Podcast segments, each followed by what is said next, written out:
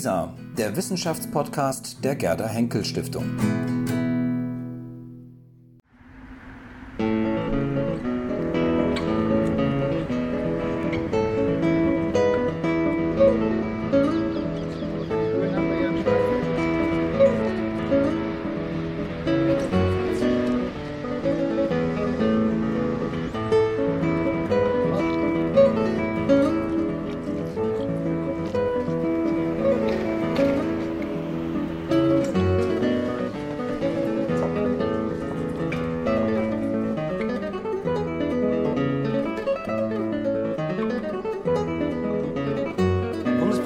Steinmeier hat in einer Rede vor etwa einem halben Jahr ähm, gesagt, ähm, ähm, dass, oder sagen wir so, er hat vor dem Glauben an Verschwörungstheorien öffentlich gewarnt. Ähm, der Kampf gegen Desinformation und Verschwörungstheorien ist eine der großen Herausforderungen für, liberalen, für liberale Demokratien, so Steinmeier. Er berief sich dabei auf Zahlen der sogenannten Mitte-Studie, Sie werden die kennen, von 2019. Und demnach ähm, haben die ähm, Befragten und davon die Hälfte ähm, angegeben, dass sie glauben, dass ähm, geheime Organisationen Einfluss auf politische Entscheidungen haben. Ähm, Steinmeier schließt daraus, dass diese Einstellung das Prinzip der Demokratie untergrabe. Und damit guten Abend und herzlich willkommen zu einer neuen Ausgabe von der Geschichtstalk. Äh, wir freuen uns dieses Mal in Tübingen sein zu können, ähm, auch ein Programmpunkt des, äh, der renommierten französischen Filmtage Tübingen-Stuttgart bestreiten zu dürfen. Ähm, mein Name ist Georgios Schatzoudis. Ich bin ähm, bei der wissenschaftsfördernden Gerda Henkel Stiftung in Düsseldorf für Öffentlichkeitsarbeit und Kommunikation zuständig. Und ich habe gemeinsam, oder wir haben gemeinsam mit Marco Demantowski, Professor für neuere und neueste Geschichte und ihre Didaktik in Basel, ähm, wir haben gemeinsam dieses Format äh, vor gut zwei Jahren ähm, ins Leben gerufen und entwickelt. Uns geht es darum, sozusagen über Themen der sogenannten Public History, also Themen, in denen Geschichte und Gegenwart miteinander verwoben sind, die öffentlich zu diskutieren ähm, mit einem Publikum, das sich daran beteiligen kann, an diesen Debatten. Und ähm, heute haben wir uns ein ganz neues Thema ausgesucht, das haben wir noch nicht gehabt, eben Verschwörungstheorien. Ähm, wir wollen gerade an einem 5. November übrigens, ähm, die Briten unter uns werden das kennen, das ist der sogenannte Guy Fawkes Day oder Bonfire Night wird es auch genannt. Ähm, heute vor 315 Jahren, am, 9, am 5. November 1605, ähm, ist eine der spektakulärsten Verschwörungen gescheitert. Sie werden das kennen, ähm, das in die Luft jagen des Parlaments in London. Auch das nehmen wir gerne zum Anlass, um heute eben über das Verhältnis auch von Verschwörungstheorien und Verschwörungen zu diskutieren. Wir wollen erfahren, ob Verschwörungstheorien eigentlich per se falsch sind oder ist es vielleicht sogar sinnvoller, ähm, Verschwörungstheorien nach Wahrscheinlichkeiten auch zu ähm, sortieren, zu unterteilen, zu unterscheiden. Wir wollen auch darüber diskutieren, wie der Begriff in Wissenschaft und Medien verwendet werden. Und Sie haben gerade einen Film gesehen, ähm, ähm, in dem sozusagen das auch in diesem Kontext spielt. Und wir werden natürlich auch fragen, welche Rolle so ein Medium wie Film auch gerade für die Entstehung und Verbreitung von Verschwörungstheorien spielt. Ich freue mich, dass uns für diese Debatte mit viel Engagement gerade auch unserer Gäste eine sehr interessante Zusammenstellung eines Panels gelungen ist. Ähm, ich möchte ganz kurz im Einzelnen meine Gäste heute vorstellen die Historikerin ähm, Professor ähm, Dr. Christina Brauner hier von der Universität Tübingen. Sie haben ein kleines Heimspiel. Sie forschen zu, ähm, äh, unter anderem zu religiöser Polemik, glaube ich, und auch zu ähm, Global- und Verflechtungsgeschichte. Und naja, bei Verflechtungsgeschichte klingt das schon ein bisschen verdächtig, verschwörerisch. dann neben mir auch ein Lokalmatador sozusagen, Dieter Langewiesche, ausgewiesener Experte für die Geschichte ähm, ähm, in der Nationalismusforschung, aber auch für die Geschichte des Liberalismus. Und Sie haben zuletzt ein Buch geschrieben und veröffentlicht über ähm, Europas Kriege in der Moderne. Wir haben mal darüber gesprochen. Ähm, und wir wissen, dass Verschwörungen, Verschwörungstheorien und Kriege sicherlich auch ein, ja, so Sammelsurium sind, die, was immer wieder mal ähm, zur Sprache kommt. Dann haben wir erstmals einen Philosophen ähm, in unserer Runde beim Geschichtstalk, Dr. Karl Hepfer, Privatdozent an der Universität in Erfurt. Und Sie haben ein Buch geschrieben über Verschwörungstheorien. Ähm, das hat den programmatischen Titel ähm, Eine philosophische Kritik der Unvernunft. Und was ich sehr interessant finde, Sie trauen sich sozusagen in Ihrem Buch eine, ja, eine Auflistung von Verschwörungstheorien und die sozusagen zu sortieren nach, ähm, ja, nach Wahrscheinlichkeitsgrad, wenn man so möchte. Wir werden sicherlich heute noch darüber sprechen. Ja, und last but not least, ich habe ihn gerade schon kurz vorgestellt, Professor Dr. Marco Demantowski, ausgewiesener Experte der Public History. Ob er auch ein Experte für Verschwörungstheorien ist, werden wir hoffentlich gleich erfahren. Dann noch einige ähm, kurze ähm, organisatorische Dinge. Wir haben ein Phrasenschwein immer dabei. Ähm, diesmal ist das verbotene Wort heißt 9-11. Ähm, wer das benutzt, muss hier einzahlen. Ähm, dann haben wir hier eine Sanduhr, die noch nie richtig funktioniert hat. Es soll eigentlich eine Stunde sein, aber es ist nie eine Stunde. Ich lasse sie trotzdem mitlaufen. Ähm, wir zeichnen diese ganze Debatte hier auf. Sie sehen die vielen Kameras und werden später das Video in gut einer Woche dann auch in unserem Portal äh, LISA, das Wissenschaftsportal der Gerda Henkel Stiftung und auf dem YouTube-Kanal des Geschichtstalks auch dann veröffentlichen in einer sozusagen geschnittenen Variante. Ja, und wir streamen auch live ins Netz. Und da komme ich zu einem Punkt noch. Wenn Sie nachher Lust haben und Interesse haben, können Sie sich gerne an der Debatte hier beteiligen. Ähm, die wird nachher geöffnet. Sie können dann auch gerne Ihre Fragen stellen. Gut, genug der Vorrede, fangen wir an. Ähm, vielleicht, um mal das Thema so ein bisschen zu öffnen mit ein paar Beispielen, ähm, möchte ich Sie einfach fragen, ähm, haben Sie irgendwelche Verschwörungstheorien oder Verschwörungen, die Sie besonders weiß ich nicht, ähm, faszinieren oder die Sie für besonders abstrus halten, die Sie gerne erzählen oder die Sie gerne hören oder nicht so gerne hören. Also gibt es irgendeine, die Sie mal einfach mal hier in den Raum werfen können? Wer möchte anfangen? Helfer. Sie, Sie gucken mich schon so an. Ja.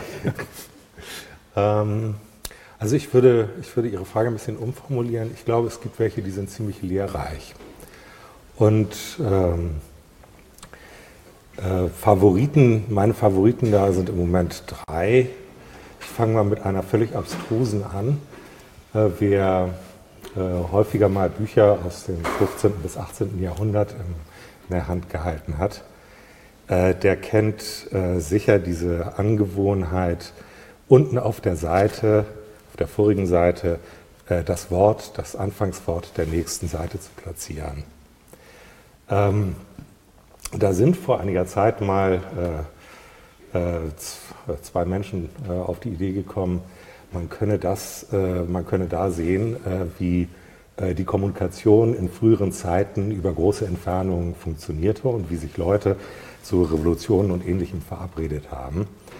Ähm, das Ganze passierte in einer Festschrift für den Göttinger Germanisten Albrecht Schöne und generierte dann allerdings äh, tatsächlich eine Menge Anfragen aus dem In- und Ausland von Leuten, äh, sie wollten bei ihm promovieren über dieses Thema.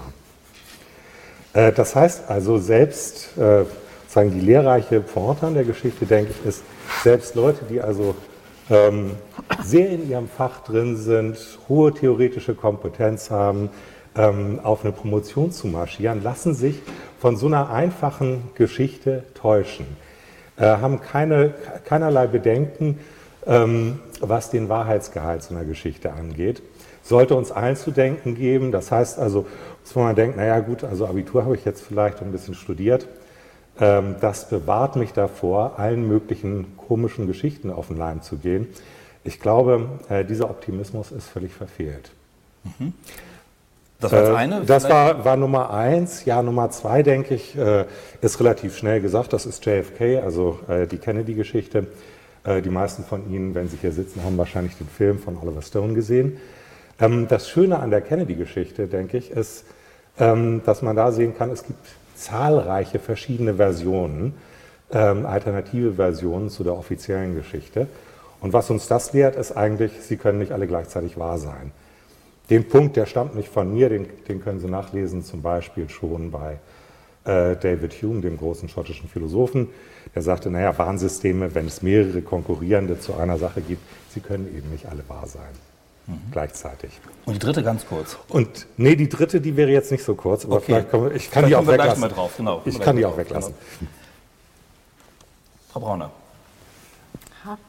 Ähm, ich war tatsächlich auch, diese Frage war ja zuerst nach der Lieblingsverschwörungstheorie. Ich habe es extra abgewandelt. Ich habe genau. gemerkt, dass da so Skepsis war. Ähm genau, die Lieblingsverschwörungstheorie hat mich nämlich tatsächlich vor das Rätsel gestellt, ähm, dass die ja eigentlich einen, sagen wir mal, emotional positiven Zugang zu Verschwörungstheorien voraussetzt, den ich jetzt so ungebrochen nicht habe. Ich habe dann überlegt, was ich am lustigsten fand und bin mhm. auf eine Verschwörungstheorie gekommen, äh, die uns erklärt, dass äh, die Zunahme von grauen Eichhörnchen möglicherweise was mit den Illuminati zu tun hat. Die fand ich sowohl lebensweltlich von Besuchen in äh, englischen Parks Äh, äh, als auch vom, naja, sagen wir mal, Harmlosigkeitsfaktor auf den ersten Blick her angemessen. Ähm, aber eigentlich würde ich tatsächlich mit Herrn Hepfer lieber eine Verschwörungstheorie ansprechen, genau Ihrer äh, Formulierung nach, die ähm, mich fasziniert oder die mich umtreibt, ähm, weil sie uns doch einiges lehrt. Ähm, und ich bin, ich glaube, meine Qualifikation, dass ich hier sitze, hat, könnte vielleicht noch gerade was damit zu tun haben, dass ich mal in Bielefeld war. Ich bin leider keine äh, große Expertin für, wäre auch ein schönes Wort für, äh, fürs Phrasenschwein gewesen, glaube ich. äh, ich bin keine große historische Expertin für Verschwörungstheorien, aber eine, auf die ich gestoßen bin, die mich nachhaltig fasziniert hat, ist eine Erzählung aus dem 13. Jahrhundert. Ähm, Stichwort ähm, ja, so jüdische Weltverschwörung. Ähm, da ist viel zu geforscht worden bereits, ist auch viel darauf hingewiesen worden, dass wir hier einerseits es in der Geschichte immer wieder mit Vorläufern von Motiven zu tun haben, äh, dass man da auch besonders gut aber erkennen kann, was vielleicht auch moderne Verschwörungstheorien wiederum ausmacht. aber das ist eine spezifische Verschwörungstheorie, die ein englischer Autor erzählt, der ähm, konfrontiert ist damit, dass in dem, im eurasischen Raum ähm, mongolische Krieger unterwegs sind und eine enorme Bedrohung darstellen. Äh, und diese Verschwörungstheorie ähm, ist eigentlich schon eine doppelte Verschwörungstheorie, deshalb ist sie besonders faszinierend, finde ich. Ähm, sie beruht nämlich darauf, dass Mongolen eigentlich ja, jüdische, etwas mit Juden zu tun haben ähm, und dass wir hier eine Verbindung haben zwischen mongolischen Angriffen äh, und jüdischen Angriffen auf die christliche Welt. Ähm, und die Geschichte, die Matthew Paris, so heißt dieser Chronist des 13. Äh, Jahrhunderts, erzählt, ähm, besagt, dass die Juden zum Kaiser kommen und sagen, ja, es gibt diese Bedrohung durch die Mongolen, also eigentlich wird diese Verschwörung zunächst mal enthüllt. Wir wollen die bekämpfen, indem wir ihnen jüdisch, äh, vergifteten Wein schicken. Mhm. Äh, und dieser vergiftete Wein wird in Fässern äh, geliefert, ähm, ist aber eigentlich diese, sind diese Fässer eine Waffenlieferung. Also wir haben sozusagen eine Verschwörungstheorie, die zum einen schon deutlich macht, dass wir im 13. Jahrhundert eben auch mit Verschwörung von globalen Ausmaß offenbar kalkulieren ähm, und die zugleich, glaube ich, einen Moment hat, dass wir immer wieder in Verschwörungstheorien ähm, auffinden können, nämlich dass die eigentlich auch in sich wiederum mit neuen Verschwörungstheorien, dem Spiel, äh, mit der Verdopplung eigentlich von Verschwörungen äh, operieren. Und das ist eine, mit der, mit der kenne ich mich erst seit wenigen Tagen aus, mhm. aber die ich ausgesprochen äh, interessant finde, weil sie, glaube ich, auch ähm, die, äh, diese religiöse Komponente ähm, von der Frage, inwieweit man in, in heilsgeschichtlichen Zusammenhängen eben auch solche äh, Verschwörungstheorien aufspüren kann, doch ganz deutlich zeigt. Mhm. Vielen Dank. Ja, also als Neuzeithistoriker hat man es eigentlich ständig mit Verschwörungen zu tun. Ich habe mich zum Beispiel viel mit Revolutionen beschäftigt und da waren zumindest äh, diejenigen, die diese Revolution nicht wollten, in allen Revolutionen überzeugt, dass Verschwörer am Werk sind, äh, dass die international zusammenarbeiten. Und das Interessante ist, das kann man nicht einfach so wegwischen, auch wenn man als Historiker diesen Verschwörungstheorien nicht folgt, äh, kann man sehen, ja, äh, was die Leute dazu angeregt hat, da treten plötzlich neue Akteure auf, die vorher gar nicht bedeutsam waren, die man nicht kennt. Äh, das sind also Fremde, auch wenn sie vielleicht auch aus Paris stammen, aber die sind nie auf dem öffentlichen Podium aufgetreten und von daher ähm, war es äh, für die Menschen dann auch plausibel, wenn argumentiert wurde, das war, ist eine kleine Gruppe, die das gemacht hat und dann passiert die Revolution auch anderswo und dann ist gleich klar, und die stellen die gleichen Forderungen, also muss das alles zusammenhängen. Mhm. Das ist so eine Verschwörung, die man permanent ähm, kennenlernt äh, als Historiker, den man, der man nicht glauben darf, aber man kann ihr nachspüren, man muss ihr nachspüren, wenn man verstehen will, warum die Menschen äh, mhm. das geglaubt haben. Mhm. Wir werden darauf zurückkommen. Marco Demantowski. Ja, also je mehr ich mich mit dem Thema beschäftigt habe, äh, desto mehr ist mir dieser Begriff zwischen den Händen zerronnen. Äh, weil wir wissen ja eben, darauf kommen wir noch, dass Verschwörungstheorie auch ein, ein Kampfbegriff ist, mit dem man wechselseitig sich delegitimiert und so weiter, auch schon immer, auch in der 48er-Revolution und so weiter. Ähm, ich glaube, es ist eher so ein Denkmodus, aber darauf kommen wir noch. Und dieser Denkmodus, der wird allerdings in einem Buch, in einem meiner Lieblingsbücher ausbuchstabiert, und das ist das Foucault'sche Pendel von Umberto Eco. Und das, da kann ich sagen, ganz, ähm, ganz ohne Einschränkungen sagen, das ist meine Lieblingsverschwörungstheorie, die dort Umberto Eco für uns quasi auf der Bühne entwickelt. Ist ein ganz klassisches Sujet sozusagen, da geht es um die Templer, um äh, den Heiligen Gral und so weiter. Ähm, ich glaube, das ist austauschbar. Ja? Also das, das ist eine super. Verschwörungstheorie. Ja. Die beiden Jungs, die fangen ja einfach an, sozusagen, ähm, weil sie Langeweile haben, mhm. ältere Verschwörungstheorien miteinander zu kombinieren und das nimmt eine Eigendynamik auf. Und was man aber an, dem, an dieser Geschichte, die Echo erzählt, sehr schön sehen kann, eben, dass Verschwörungstheorien eigentlich dann, die so bezeichneten, gar keine Theorien mehr sind, sondern Praxen. Da kommen wir gleich zu. Da hat mich Herr Hepfer zugearbeitet. Er hat sozusagen herausgearbeitet, was eigentlich an der Verschwörungstheorie sozusagen das Theoretische oder was die Theorie daran letztendlich ist. Aber bevor wir dazu kommen, jetzt möchte ich mal ganz kurz die Eingangsmoderation mit dem gegenüberstellen, was Sie jetzt so gesagt haben. Ähm, wir haben das Zitat oder diese Einlassung von Herrn Steinmeier, vom Bundespräsidenten, dass Verschwörungstheorien sozusagen gefährlich sind, davor wird gewarnt. Sie sagen alle irgendwie, man kann daraus irgendwie lernen, sie seien lehrreich. Ähm, wie passt das zusammen? Sind sie jetzt gefährlich oder sind sie eher lehrreich? Können wir eher daraus lernen oder müssen wir uns davor schützen? Ja, sie können ja beides sein. Sie können ja sowohl das eine als auch das andere sein. Ne? Also lehrreich sind sie, weil sie, denke ich, zeigen können, ähm, wo unsere normale Wissenschaft an ihre Grenzen stößt. Weil wir auf der einen Seite ähm, normale Theorien stehen haben und dann haben wir sowas wie Verschwörungstheorien, wenn wir sie als Theorien ernst nehmen. Und die arbeiten mit vielen Mitteln, die ziemlich ähnlich sind. Aber an manchen Stellen kann man eben doch äh, sehen, äh, wo Abweichungen sind. Das heißt, wo man, oder auch wo man äh, die Überstrapazierung ähm, normalwissenschaftlicher Methoden sieht. Und ähm, wenn man das in der Gegenüberstellung hat, sieht man schon, also wir dürfen auch in unserer normalen, wir sollten etwas bescheidener auftreten, vielleicht in unserer normalen Theoriebildung, wenn wir sehen, wie schnell Dinge aus dem Ruder laufen können. Meine, wir haben das ja in diesem Film gerade sehr schön gesehen. Mhm. Also da ist eigentlich alles drin, was man sozusagen anwenden muss, um eine hübsche Erklärung zu kriegen oder eine hübsche Geschichte zu erzählen, äh, die eine gewisse Suggestivkraft entfaltet. Mhm. Also lehrreich und gefährlich ist überhaupt kein Widerspruch. Ich würde das jetzt aber nicht so theoretisch hoch aufhängen. Ich bin halt nur ein einfacher Historiker und schaue mir dann die Entwicklungen an. Und wenn wir in die, sagen wir, in die französische Revolution hineinschauen oder in die 48er, aber ich schaue lieber in die französische, weil es da blutiger zuging, äh, dann sieht man äh, im Rückblick, lernt man daraus, äh, was Menschen bewegt hat, auch über solche Verschwörungsglauben. Ich würde das vielleicht gar nicht Theorie nennen. Sie haben daran geglaubt. Aber wenn man in die Zeit hineinschaut, dann sieht man, welches Unheil dadurch angerichtet wurde, dass Tausende von Menschen sterben mussten, weil man überzeugt war, die arbeiten mit dem Feind außerhalb Frankreichs Grenzen zusammen. Also für mich ist das lehrreich, für die Menschen damals war das blutig. Mhm.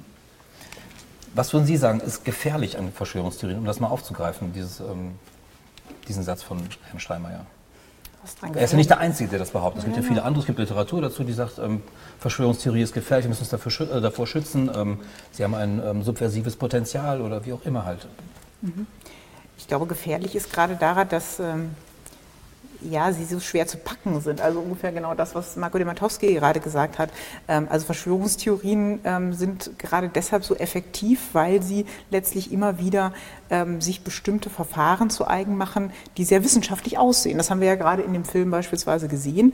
Da werden immer wieder Fragen gestellt, da werden vermeintlich Evidenzen präsentiert. Ich glaube, mit die erfolgreichsten Verschwörungstheorien sind solche, die vielleicht gar nicht die, die sozusagen selber erzählen, die vor allen Dingen aber auch zum Miterzählen anregen, indem sie nämlich ähm, den Zuschauer mit beispielsweise Bildmaterial konfrontieren, aus dem er seine eigenen Schlüsse ziehen soll. Mhm. Und ich glaube, das ist tatsächlich ein ganz wesentlicher Moment, dass ähm, sie so eine Haltung des Fragenden, des Skeptizistischen sich zum Teil zum eigen machen, ähm, des Zweifels an dem, was scheinbar ganz selbstverständlich ist, ähm, der auf den ersten Blick vielleicht für ähm, den, den klassischen ähm, ja, Philosophen auch gar nicht so einfach zu entkräften ist.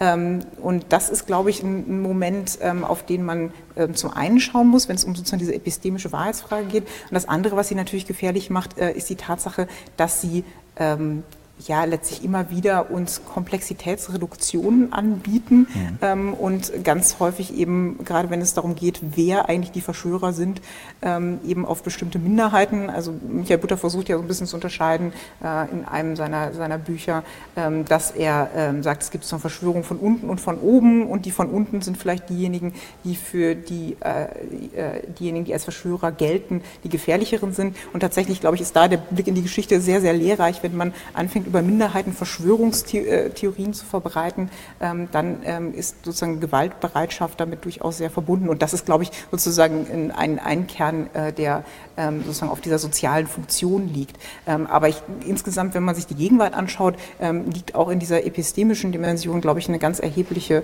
Gefährlichkeit, weil sie die Frage nach dem, was wahr ist, äh, nach dem, was geteilte Wahrheit sein kann, ganz erheblich destabilisiert. Mhm. Haben es dann bei Verschwörungstheorien, Herr Demantowski, oder ähm, vor allem damit zu tun, dass wir gerne auch vielleicht einfach etwas erzählen? Ist es auch die Faszination an, ja, was ich, dem, dem Bösen oder dem, dem ähm, ja, Schauerlichen oder sowas? Also geht es ein bisschen um kleine ähm, Schauergeschichten, die man da auch erzählt? Also das ist ja genau mein Punkt. Äh, ich glaube, äh, diese sogenannten Verschwörungstheorien sind eigentlich ein Denkmodus, aber sie sind auch ein Narrativ. Also sie sind ein bestimmter Erzählmodus. Und ich glaube, die sind nicht per se gefährlich, sondern sind ubiquitär. Sozusagen, die sind immer zuständig, weil sie entlasten. Äh, weil sie nämlich in, in, einer, in einer, komplexen Welt äh, jedem, der sich der, die Komplexität nicht durchschaut, ein einfaches Erklärmuster bieten. Und dann kommt es zu bestimmten historischen Konstellationen, wo sie dann gefährlich werden können und blutig werden können. Also bestimmte Verschwörungstheorien gab es natürlich auch vor der Revolution. Ja? Äh, aber irgendwann sozusagen, oder wenn wir an die russische Revolution, Revolution 1917 denken, es gibt dann Situationen, wo die Institutionalität von Gesellschaft sozusagen brüchig wird, wo die Gewissheiten noch stärker abnehmen, wo dann dieser Denkmodus tatsächlich dann zu einer gewalttätigen Praxis werden kann. Mhm. Aber grundsätzlich denke ich, ist er ubiquitär. Und ich musste viel an Hans Blumenberg denken und an seinen Mythos. Äh, ich glaube, das sind eigentlich genau diese entlastenden, simplifizierenden Erzählungen, die überall eine Agency an Personen hängen und Kontingenz versuchen auszuschließen. Also ist Verschwörungstheorie nichts anderes als der Begriff, den dann Oman Popper sozusagen ähm, gebildet hat, ähm, für das, was wir früher Mythen genannt haben oder Märchen oder Erzählungen oder falsches Bewusstsein. Falsches Bewusstsein. Also, ja, das würde ich ein bisschen anders sehen. Ich meine, man kann sich ja fragen, wozu brauchen wir eigentlich Theorien? Und mit Theorien versuchen wir die Welt irgendwie regelmäßig zu machen. Ohne die können wir nicht überleben. Also wenn wir keine Theorien darüber haben, was zum Beispiel passiert, wenn wir jetzt auf der Klippe oben stehen und den Schritt nach vorne machen, dann müssen wir das selber ausprobieren, um es rauszukriegen. Wenn wir eine Theorie darüber haben, dann überleben wir die Geschichte, weil wir wissen, das ist keine gute Idee, das auszuprobieren. Das heißt, wir stellen Regelmäßigkeiten fest. Und das ähm, machen Theorien ja insgesamt eigentlich, die wir so an die Welt anlegen. Die machen uns die Welt regelmäßig durchschaubar. Verschwörungstheorien machen das besonders gut, ähm, weil sie sehr wenig Annahmen brauchen dafür. Die können immer sagen, die sind es, die machen es. Äh, ohne Ross und Reiter zu nennen häufig. Und äh, damit kriegen sie tatsächlich einen Sinnzusammenhang, wie Sie gerade schon gesagt haben.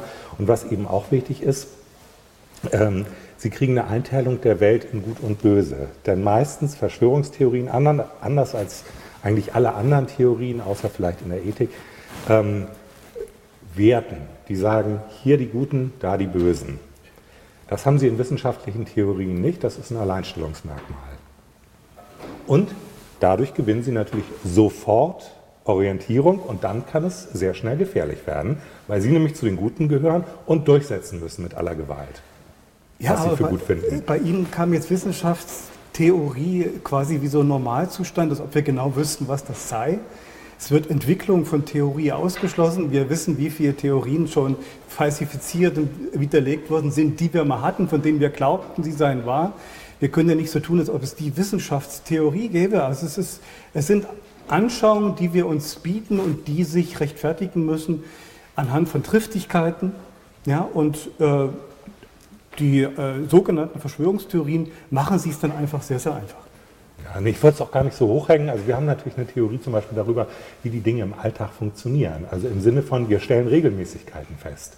Nicht? Da hinten kommt ein Auto, dann bleiben wir lieber stehen und warten, bis es vorbei ist, bevor wir über die Straße gehen. Wir wissen, was sonst passiert. Oder wir, wir haben eine Theorie darüber, was sonst passiert. Es gibt aber viele Alltagstheorien, die sind falsch. Ja, natürlich, klar. Völlig d'accord. Bitte. Also, wäre ja. das Stichwort, also ich frage jetzt einfach nochmal den Philosophen, der Falsifizierbarkeit nicht eins, was uns doch nochmal helfen könnte, die Verschwörungstheorien vielleicht von anderen zu sortieren? Ja, das ist eine, eine, hübsche Frage. Ich weiß nicht, soll ich darauf antworten? Es dauert, es dauert vielleicht ein ganz kleines bisschen länger dann. Denken Sie daran, dass wir ein Gespräch haben. Ja, ja, ja. ja. Also ich werfe das mal so in die Runde. Ich meine, da sieht man äh, sehr schön, was äh, Verschwörungstheorien uns auch über die normale Wissenschaft, äh, Wissenschaft äh, beibringen können oder über unsere Alltagstheorie. Normalerweise ist es so, dass wir, äh, wenn wir zwei verschiedene oder mehrere verschiedene Theorien zur Auswahl haben, die einfachere Theorie vorziehen. Wenn wir dieses Prinzip, also stammt aus dem 13. Jahrhundert, William von Ockham, auf Ockham, äh, der, das, äh, der das mal in die Runde geworfen hat, ähm, wenn wir äh, normale The oder offizielle Version der Verschwörungstheorie gegenüberstellen, dann gewinnt nach diesem Kriterium tatsächlich die Verschwörungstheorie. Weil sie nämlich einfacher ist. Die braucht weniger Annahmen und sortiert die Welt sehr viel besser, erklärt häufig sogar sehr viel mehr. In Anführungszeichen. Das ist das Sparsamkeitstheorem. Genau. Ja. Wobei die Frage ist ja, ob das oft sozusagen den Kontext dieser Theoriebildung, äh, also klar, wenn die Aliens die Wurzel alles Übel sind, klingt erstmal einfach, aber dazu muss ich ja erstmal Aliens in mein Normalitätsparadigma einpflegen. Könnte eine Herausforderung sein. Also für mich wäre es das jetzt. Gebe Lange Also wenn wir das äh, beziehen auf Ihren Ausgangspunkt, nämlich diese Rede unseres Bundespräsidenten, dann war sein Anlass nicht, ähm, Theorieprobleme in der Wissenschaft zu lösen und nicht mit dem Philosophen darüber zu diskutieren, äh, wie Theoriebildung funktioniert, sondern er hat in die Gesellschaft hineingeschaut und festgestellt, ähm, da gibt es Verschwörungstheorien, die für diese Gesellschaft gefährlich sind. Und ich würde vorschlagen, wenn Sie uns das Bitte. jetzt vorgegeben haben, dass wir doch auch in diese Richtung argumentieren. Und dann weiß ich nicht, äh, ob Ihr philosophisches Argument hilft, dass die bessere Theorie die ist, die am einfachsten erklärt und vielleicht besonders weitreichend erklärt. Als Historiker kann ich mit solchen Theorien, wenn ich mich äh, mit konkreten Situationen äh, beschäftige, so wie es hier unser Bundespräsident auch gemacht hat, äh, kann ich ähm, mit ähm, einem solchen Ansatz nichts anfangen, sondern dann muss ich erklären, dass komplexere Erklärungen angemessener sind als der, der, Philosoph sagt, die bessere Erklärung ist diejenige, die ganz einfach ist. Das würde, glaube ich, in solchen gesellschaftlich, gesellschaftspolitischen Problemfällen nicht stimmen. Ähm, mag sein, dass es Bereiche gibt, wo das nicht so klar ist, aber ich mache mal kurz ein Beispiel. Also wenn Sie äh, überlegen, wie ist es, dreht sich die Erde um die Sonne oder umgekehrt, ähm, dann kriegen Sie mathematische Modelle, wenn Sie die Erde in den Mittelpunkt stellen, die die Planetenbewegung und die Bewegung der Sonne sehr kompliziert darstellen. Das haben die ja gemacht. Und daneben kam dann irgendwann die Theorie auf, es ist vielleicht umgekehrt, die Sonne ist im Mittelpunkt und die Planeten drehen sich. Die mathematische Beschreibung wird sehr, sehr viel einfacher. Und da ähm, würde ich sagen, also in, in, in solchen Zusammenhängen auf jeden Fall, da ziehen wir die einfachere Erklärung vor. Ich glaube, wenn ich das kurz mal versuchen kann, irgendwie aufzudrücken, ich glaube, das, was Sie uns, glaube ich, sagen wollten, ist, dass sozusagen die Empfänglichkeit für einfache Erklärungen einfach größer ist als für komplexe Erklärungen. Und ich glaube, da haben Sie, glaube ich, nicht so den großen Dissens, sondern sozusagen, wenn der Bundespräsident sagt, die Leute ähm, ähm, glauben leider zu sehr einfachen Erklärungen und sollten daran gewöhnt werden oder man sollte ihnen sagen, sollen auch komplexere Erklärungen versuchen wahrzunehmen und so weiter. Ich glaube, Sie wollten nur sagen, dass die einfach natürlich sich mehr anbieten, die anzunehmen, weil sie einfach leichter zu verstehen und sind. Weil wir es meistens ja. so machen. Nicht, so unsere Alltagspraxis möglicherweise. Ich meine, ich verstehe Sie schon. Also mhm. natürlich, also wenn Sie Philosophen fragen, da kriegen Sie immer komplizierte Antworten. Egal wie einfach die Frage ist, es wird gleich relativ kompliziert. Aber wenn man Glück hat, hat man hinterher auch eine Möglichkeit, ein bestimmtes Problem tatsächlich besser zu knacken. Deswegen setze ich immer schon ein bisschen höher an, aber das ist, ist gut, wenn, wenn, Sie mich da auch ein bisschen ausbremsen. Also da bin ich völlig, völlig bei Ihnen. Also nochmal zurück zu, zu Steinmeier. Also ich würde meine Gegenthese wagen. Ich finde auch gefährlich, was Steinmeier gemacht hat. Oh. Ja. Interessant. Uh. ja, wir wollen uns ein bisschen streiten. Äh, und zwar in dem Sinne auch gefährlich, weil er nicht spezifiziert hat, was er mit Verschwörungstheorie meint. Und wir wissen, dass Verschwörungstheorie auch ein Kampfbegriff ist, ähm, der in der Regel eben von denen, als Historiker wissen Sie das, gerne benutzt wird, die in der Macht sind, um Oppositionsbewegungen zu delegitimieren. Das ist der Klassiker. Wir können diverse Beispiele dazu aufzählen. Und ähm, ich glaube, äh, selbst wenn wir es nicht spezifizieren, wäre es gut zu differenzieren. Denn es gibt ja Verschwörungstheorien, die mit den Aliens, mit diesen Reptiloiden, die uns da steuern, wo wir uns, glaube ich, ganz schnell einigen, dass das nicht besonders plausibel ist. Ja? Aber es gibt wiederum andere Verschwörungstheorien, auch ereignisbezogene, auch solche mittlere Reichweite, auch solche, also die keine Superverschwörungstheorien sind, ähm, wo es dann schon vielleicht ein bisschen schwieriger wird. Und äh, wo wir als HistorikerInnen natürlich gerne warten, bis wir an die Quellen herankommen, ja, um dann Fragen äh, endgültig entscheiden zu können. Und wenn man dann sozusagen mh, Verschwörungstheorien in dieser Allgemeinheit und Abstraktheit generell äh, für missliebig erklärt, äh, dann macht man natürlich auch den Spielraum für oppositionelles Denken enger. Das ist in der Tat eine steile These. Also sozusagen Verschwörungstheorien befördern oppositionelles Denken, vielleicht emanzipatorisches Denken. Wollten Sie so, so weit gehen? Nein, ich will genau von diesem abstrakten die Verschwörungstheorien weg. Mhm. Aber es sind durchaus sozusagen Anschauungen über unsere Welt möglich und Meinungen, Auffassungen zu bestimmten Ereignissen und, und Zusammenhängen mittlerer Reichweite, die, äh, wo es kontrovers ist und wo jede Seite dazu neigt, die andere als verschwörungstheoretisch zu disqualifizieren. Mhm. Und wenn man wenn dann ein Staatsoberhaupt generell von Verschwörungstheorien in einer Weise spricht, dass sie also gefährlich seien, dann finde ich das selber eben auf diese Weise gefährlich. Ich würde dann eben A, Differenzierung einverlangen, so viel Zeit muss sein, auch bei Steinmeier, und zweitens eben äh, weg von dieser abstrakten Kategorie. Mhm. Darf ich eine ganz kurze Nachfrage vielleicht noch stellen? Ähm, warum ähm, meinen Sie, das ginge schnell, die Reptiloiden vom Tisch zu kriegen? ja, ja, Wir haben doch ein erstes Opfer außerdem von den Reptiloiden, ja, Frau Dongowski, oder? Also von daher. ja, ja, okay, äh, da können wir uns vielleicht noch mal drüber, äh, darüber, darüber ja, aber Das ist genau der Punkt. Das, es geht meistens leider nicht so schnell. Wenn man richtig genau hinguckt, ist das verdammt schwierig. Ich, ich will nochmal konkretisieren. Also, wir, ich habe hier verschiedene Bücher auch liegen und Daniel Pascal Zorn hat ein sehr schönes Buch über Gewalt geschrieben und dort drin schlägt er vor, sicherlich nicht als erster, aber hat mich sehr plausibel berührt, Verschwörungstheorien von Verschwörungsthesen zu unterscheiden. Mhm. Verschwörungsthesen seien die, die sich sozusagen der Falsifizierbarkeit öffnen. Verschwörungstheorien dagegen seien die, die sich sozusagen, die eben nur um Verifizierbarkeit sich bemühen. Mhm.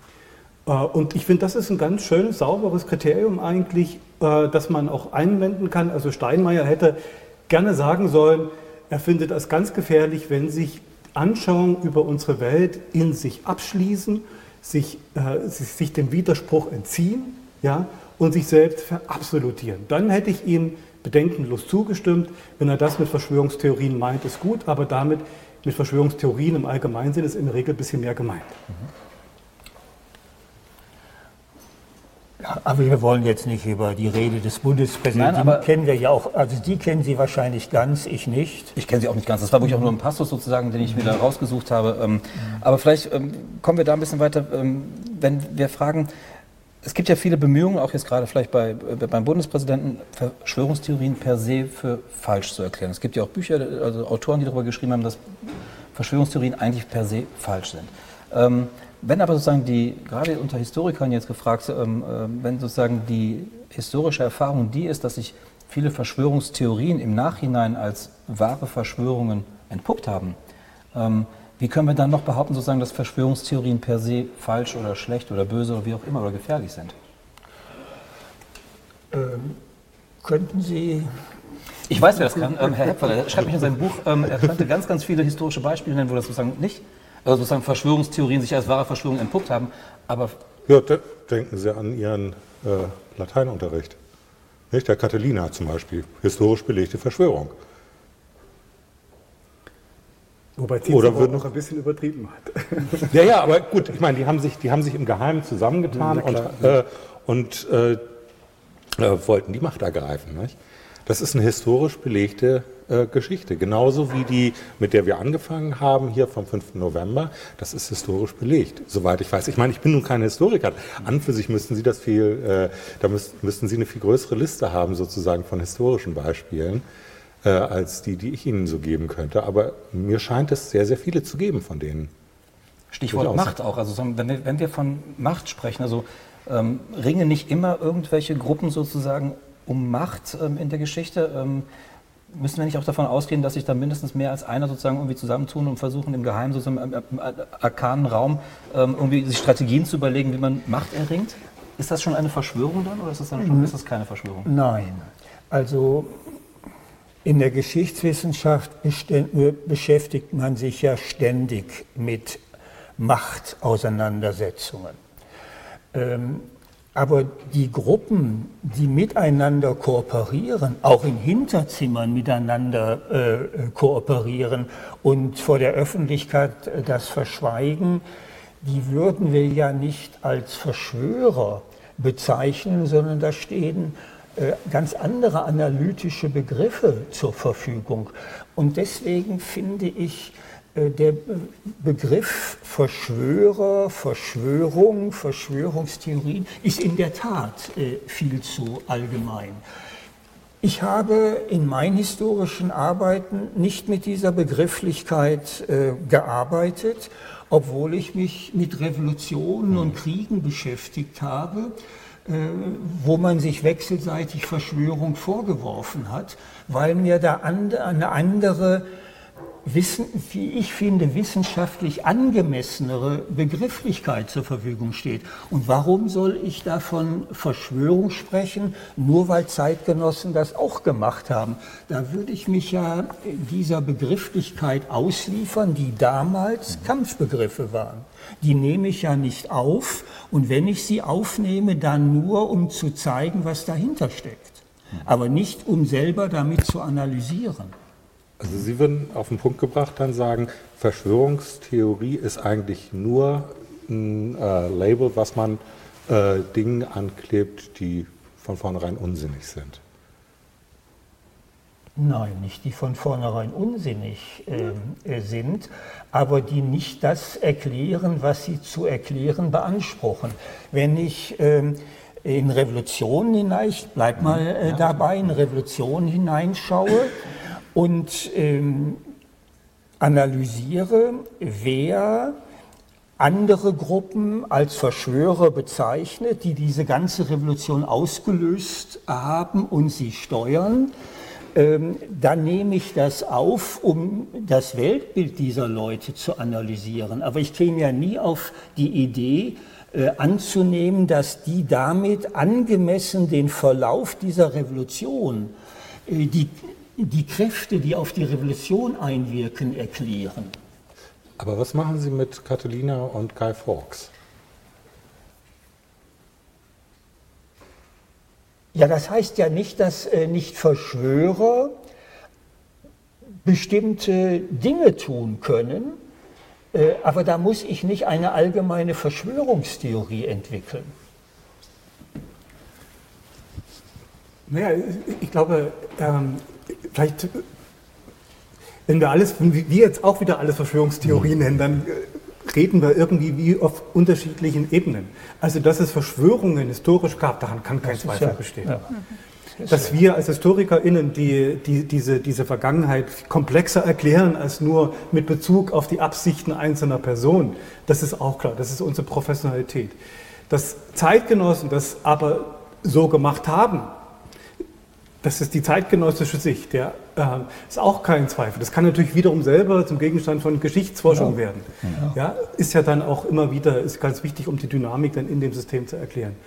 Aber wenn wir doch mal unterscheiden, Verschwörungsthesen, die sich falsifizierbar halten, an deren Legitimität keiner zweifeln kann, der weiß, dass Macht sozusagen das Geheimnis sucht und ja, dass es also gängig ist, von Verschwörungstheorien, die was wie so ein wahnhaftes Gebilde sind, weil sie extrem vereinfachen und die Agency sozusagen auf wenige Personen legen und Kontingenz ausschließen, weil sie alles auf die Absichten weniger zurückführen können dann kommen wir, kommen wir doch schon weiter. Also ich glaube, es gibt keinen Dissens, dass es Verschwörungsthesen berechtigt sind. Mhm.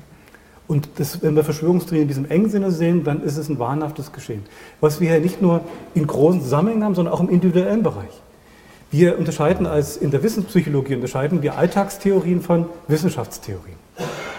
Wir sind alle voller Alltagstheorien auch über die Vergangenheit. Die sind klassischerweise Personifikation, Hypostasierung. Wir glauben immer, wenn, wenn man mit Kindern spricht in der Schule, dann denken die eigentlich wie Verschwörungstheoretiker, ja? weil sie sozusagen annehmen, dass halt immer einzelne Menschen, die das machen aus bösen Absichten, es gibt die Guten und die Bösen, finden alles wieder. Und wenn man so will, ist sozusagen Verschwörungstheorie in diesem Sinne wie arretiert auf diesem kindlichen, alltagstheoretischen Vorstellungsbereich. Ja, und Aufgabe des Geschichtsunterrichts ist dann klassischerweise sozusagen, das zu konfrontieren mit geschichtswissenschaftlichen Theorien, die aber Verschwörungsthesen beinhalten sollen können. Ja. Verstehe. Ja. Können Sie das, äh, können Sie mit dieser, mit dieser, These oder mit diesem was anfangen, also dass wir eher von Verschwörungsthesen sprechen? Überzeugt Sie das sozusagen? Ist das äh, der bessere Begriff als Verschwörungstheorie? Das holt die Sache jedenfalls äh, etwas äh, weiter runter und man kann differenzieren ähm, zwischen Verschwörungsthesen, die sich auf bestimmte Bereiche beziehen, und den großen äh, Theorien, die die ganze Welt erklären wollen, die man in der Geschichte auch immer wieder findet. Mhm. Äh, das finde ich schon ähm, sehr hilfreich. Ja. Okay, aber was machen Sie? Also, das also ist ich, bin, ich bin überhaupt nicht einverstanden. Okay. aber ich, ich will nicht die ganze Zeit hier selber das Wort nein, nein, äh, ähm, haben. Sagen, warum ähm, sind Sie konkret nicht einverstanden? Ähm, weil ich denke, ähm, mit einer These erklären Sie letztlich nicht arg viel. Eine Theorie nimmt für sich in Anspruch, wenigstens nicht vielleicht die ganze Welt, aber Ereignisse, bestimmte Ereignisse zu erklären. Und äh, wenn wir gucken, ich meine, da steht ja auch das Schwe Phrasenschwein, ähm, Ereignisse meistens von verstörender äh, Mächtigkeit, ja. die also doch einen gewissen ähm, Umfang haben und äh, uns sonst ratlos zurücklassen. Das kriegen Sie mit einer These nicht erklärt. Das kriegen Sie nur erklärt, wenn Sie ein, gesamte, ein Gedankengebäude haben, was ein kleines bisschen mehr macht. Vielleicht keine komplett ausgearbeitete Theorie, aber jedenfalls ähm, Thesen, die aufeinander verweisen, die sich gegenseitig stützen, die sich rechtfertigen, was auch immer.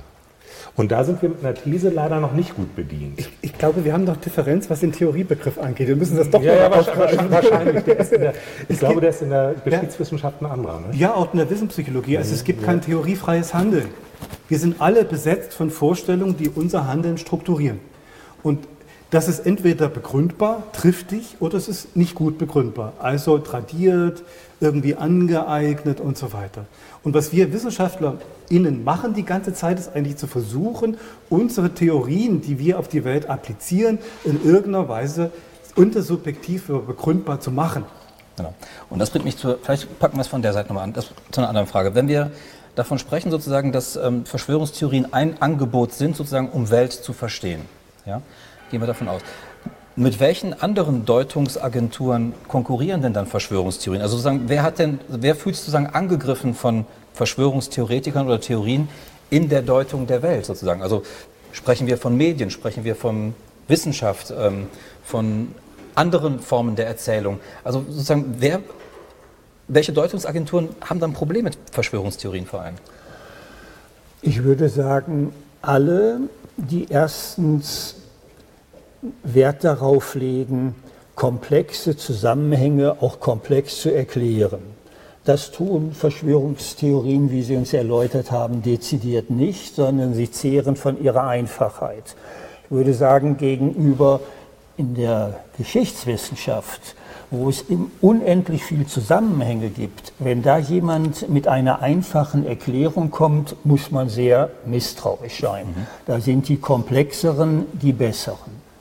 Ähm, das wäre eine Möglichkeit.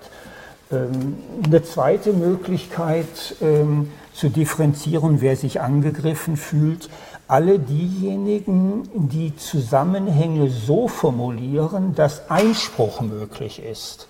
Also wenn ich ein historisches Phänomen erklären will, dann muss ich zeigen, von welcher Perspektive aus ich das betrachte, dass man aus anderen Perspektiven das auch anders verstehen mhm. kann.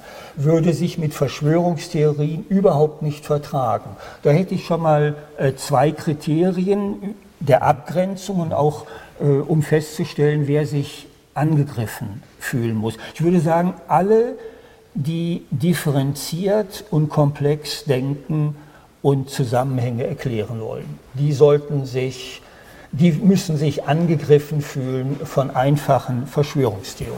Mhm. Frau Brauner, teilen Sie das? Also sehen Sie das auch so? Grundsätzlich sehe ich das aus und ich glaube, wir müssen hier auch nochmal einen Punkt einführen im Blick auf diese Einfachheit. Ähm, denn ähm, das Beispiel, das Sie hier gewählt haben, das klingt ja verdächtig nach Thomas S. Kuhn und äh, der strukturwissenschaftlichen Revolution äh, und bezieht sich ja insofern, also um zu erklären, warum einfache Theorien die besseren sind, ähm, auf den Bereich erstmal sozusagen von naturwissenschaftlichen ähm, Phänomenen. Und ich glaube, dass man da doch, auch wenn das jetzt eine ontologische Unterscheidung ist, soziale Welt in gewisser Weise abheben muss. Denn gerade aufgrund eben der Komplexität, das haben Sie gerade schon für die Geschichtswissenschaften angesprochen, ähm, aber auch der Kontingenz von verschiedenen äh, Prozessen. Und ich äh, würde sagen, dass, die, dass das genau sozusagen der, der Punkt ist, äh, in dem solche ähm, Verschwörungstheorien wenn Sie so wollen, den scientifistischen Gestus ähm, des ähm, Erklärens über einfache Gesetzmäßigkeiten, gerade auch über Analogieschlüsse, das ist natürlich sozusagen in der Naturwissenschaft eigentlich auch verpönt, aber sieht auf den ersten Blick nach einer ähm, ja, ähm, bestimmten Schlussweise aus, ähm, die, ähm, die er sich sozusagen einer wissenschaftlichen Sprache bedient, dass genau deshalb sozusagen solche Erklärungen für die soziale Welt attraktiv sind, aber eben genau das ein großes Problem darstellen. und wer sich noch vielleicht von Verschwörungstheorien angegriffen fühlt, äh, um das nochmal aufzugreifen, ähm, sind sicherlich diejenigen, die in dieser Verschwörungstheorie auf der bösen Seite landen. Und mhm. das ist vielleicht ja dann tatsächlich auch, ähm, wenn ich nochmal auf Ihren Punkt zurückgehe, dass Verschwörungstheorien sich von anderen dadurch unterscheiden, ähm, dass sie eben diese sehr stark normativen Prämissen haben.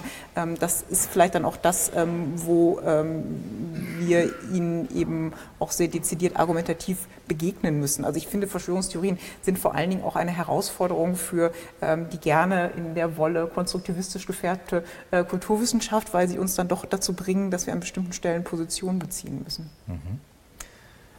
Soll das heißen, sozusagen, dass, dass die Postmoderne ähm, Verschwörungstheorien sozusagen befördert, weil sie sozusagen den, ja, den, den, den Glauben an die eine Wahrheit sozusagen zerbröselt hat, weil sie den aufgelöst hat? Und dann andere Narrative anbietet, die, von denen man sagen kann, naja, ist halt eine Wahrheit von vielen, kann ja, ja die, auch sein. Die Postmoderne stellt eigentlich genau die Fragen, die Frau Brauner jetzt gestellt hat. Äh, äh, das wäre, glaube ich, ein, äh, äh, ein, ein, beliebtes Missverständnis im Postmoderne. Also Poststrukturalismus macht eigentlich das genau durchschaubar. Ähm, aber also vielleicht würde ich nochmal so, ich glaube, der Steinmeier, er hat doch bestimmte Dinge vor Augen gehabt. Und wenn wir über aktuelle Politik sprechen, dann hat er doch gewiss sozusagen diese berühmte, zum Beispiel diese ähm, äh, Volksaustausch. Äh, Verschwörungstheorie vor Augen gehabt, mhm, genau. die momentan, wie wir sozusagen auch aus diesen Wählerbefragungen wissen, sehr viel von dem Zuspruch erklärt, den die AfD quer durch alle soziale Schichten erhält.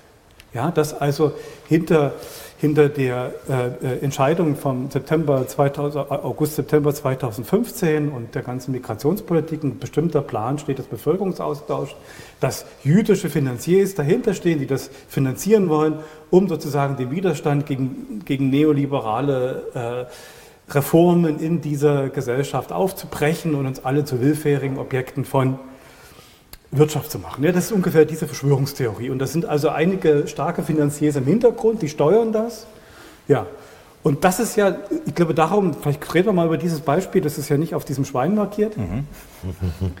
äh, vielleicht kann man an diesem Beispiel das vielleicht nochmal ein bisschen vertiefen, was eben das Problem daran ist. Ist klar, also wenige Akteure sind Personen, die das machen, es gibt keinen Zufall, sondern es gibt eine Planung dahinter, es gibt Gute und Böse und die Leute, die diese Verschwörungstheorie anhängen, die fühlen sich als Opfer, das ist das berühmte Opfernarrativ, äh, böser Intentionen. Und äh, das wenn wir über AfD sprechen, ist das momentan das, das Zugpferd. Ja, also vielleicht können wir, da würde mich mal auch äh, die Meinung meiner MitdiskutantInnen interessieren. Ja, wer möchte. Ja. Vielleicht ist, vielleicht ist das ein schlechtes Beispiel. Das, äh, Nein, also ich meine, diese, diese Geschichte mit der, mit der Kontingenz, nicht? also dass die, dass die Ereignisse zufällig sind und wir dem irgendwo einen Sinn einziehen wollen. Ähm, das ist eine Sache, aber ich glaube, häufig ist es sogar viel schlimmer.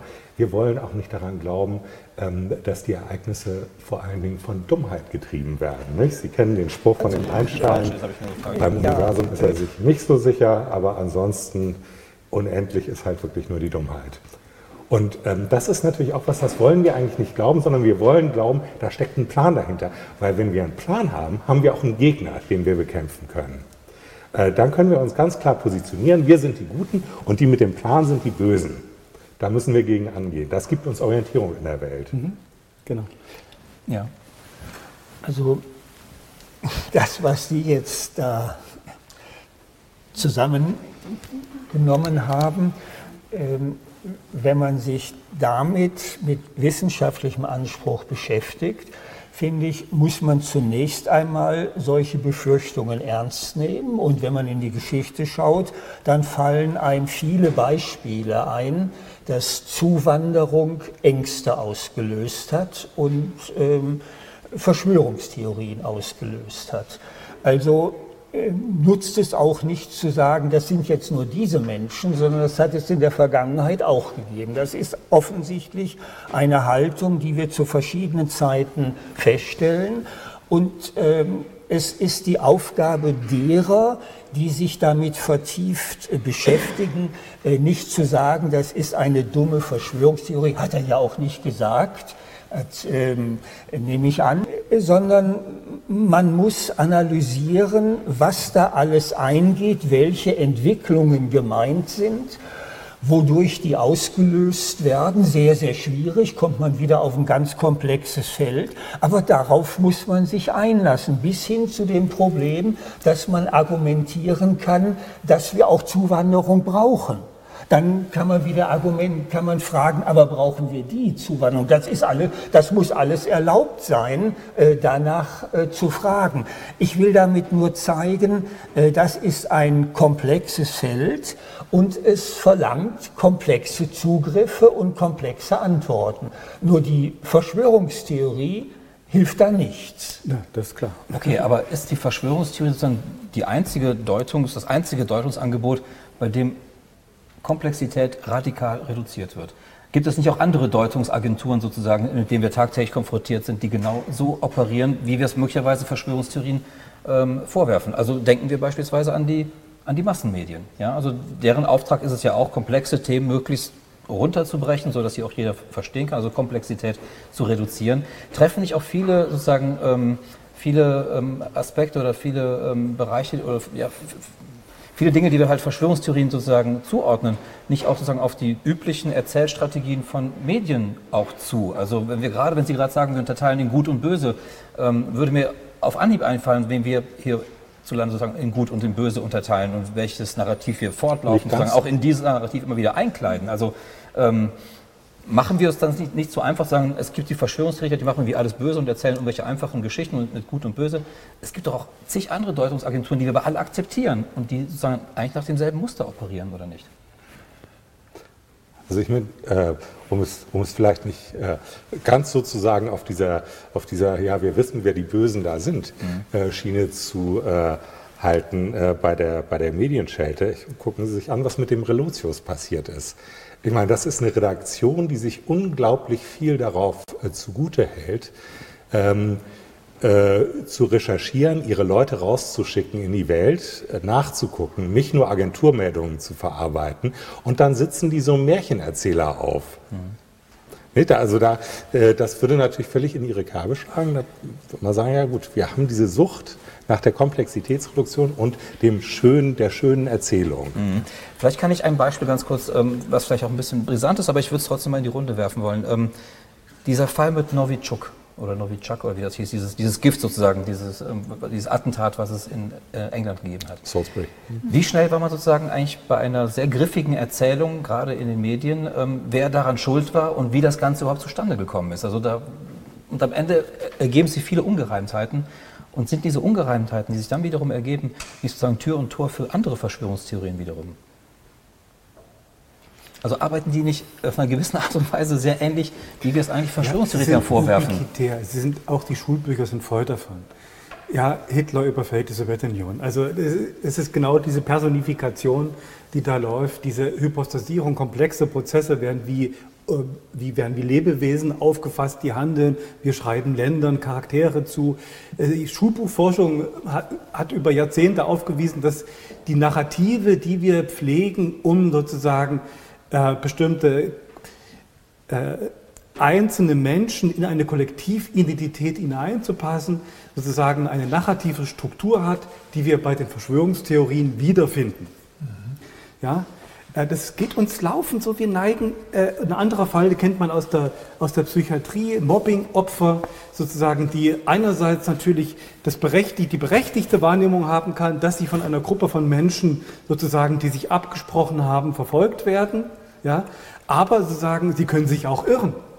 Und irgendwann, wenn Sie einmal diese These haben und sozusagen in, ihrem, in Ihrer Warnstruktur sozusagen äh, sich von allen verfolgt fühlen, dann kommt man leicht sozusagen in, in, in, in, in, in der subjektiven Ebene. Es gibt ganz viel schlimmes Mobbing, keine Frage. Ja?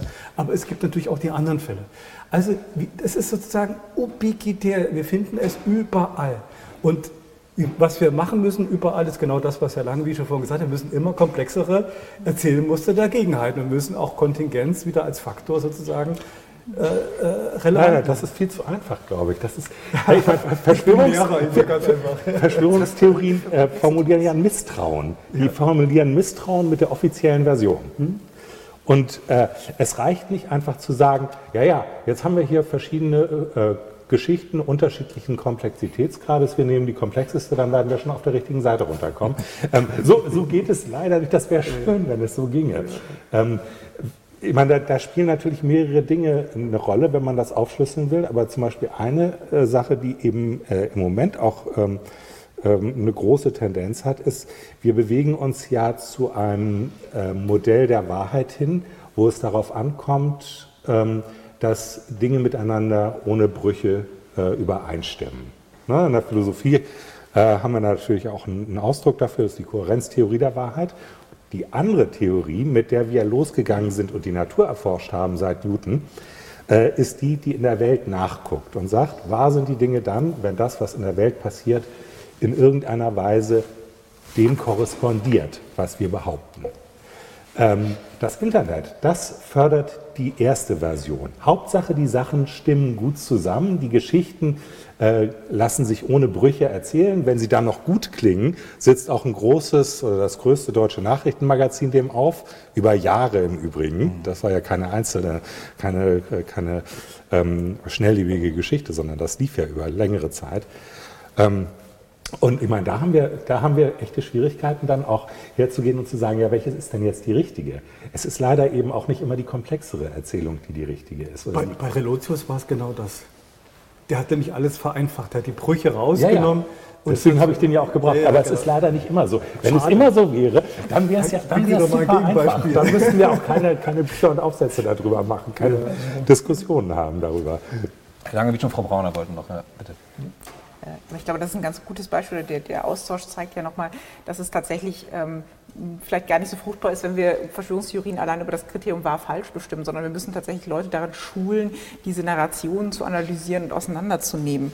Ähm, denn ähm, letztlich wahr falsch Unterscheidungen sind ja auch wieder Setzungen mhm. ähm, und zwar auch welche, die, wenn sie vom Bundespräsidenten, vom Lehrer äh, oder von anderen Autoritätspersonen ähm, formuliert werden, ja eigentlich genau wieder einen Gestus des Glaubens ähm, ähm, mit beinhalten, den wir genau nicht haben wollen, sondern eigentlich ähm, da könnte man vielleicht sogar fast die, unsere Aufgabe als Historikerinnen und Historiker oder als andere Geisteswissenschaftler sehen, ähm, eben das Hinterfragen, die Kritikfähigkeit ähm, äh, genau zu stärken. Äh, und ich glaube, dass genau deshalb eben auch der Blick in die Geschichte uns, äh, uns helfen kann, ähm, weil der uns vielleicht auch eher sagt, wir sollten diese epistemische Frage, diese Wahrheitsfrage erstmal einklammern und uns jeweils anschauen, wie werden historisch bestimmte Dinge plausibilisiert. Mhm.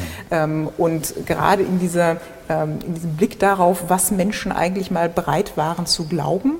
Ähm, ich glaube, gerade darin ähm, liegt dann auch wiederum äh, ja, vielleicht kein Lehrpotenzial mit der Historia Magistra Vitae, tun wir uns ja immer so ein bisschen schwer jenseits der Antragslyrik, aber ähm, das äh, wäre trotzdem, äh, finde ich, ein, ein, Punkt, wo man mindestens der Geschichte ein äh, Reflexionspotenzial zuschreiben kann. Auf einer Metaebene wäre es bestimmt, auf der Strukturebene. Ja. Also mit Blick auf die Uhr finde ich das schon ein sehr schönes Schlusswort, aber Herr Lange, nee, nee, nein, nein, nein, lassen wir es bei dem. Dann sind, glaube ich, alle Fragen geklärt, das ist auch selten, aber es ist auch schön. Ähm, wir waren zu kompliziert. Dann würde ich sagen, nein, finde ich gar nicht. Ähm, ich bedanke mich sehr bei Ihnen für diese Diskussion. Herzlichen Dank, dass Sie gekommen sind. Vielen Dank, dass Sie auch so kurzfristig eingesprungen sind, Herr Langewisch. Und ähm, ja, Ihnen und Ihnen allen einen schönen Abend noch. Dankeschön.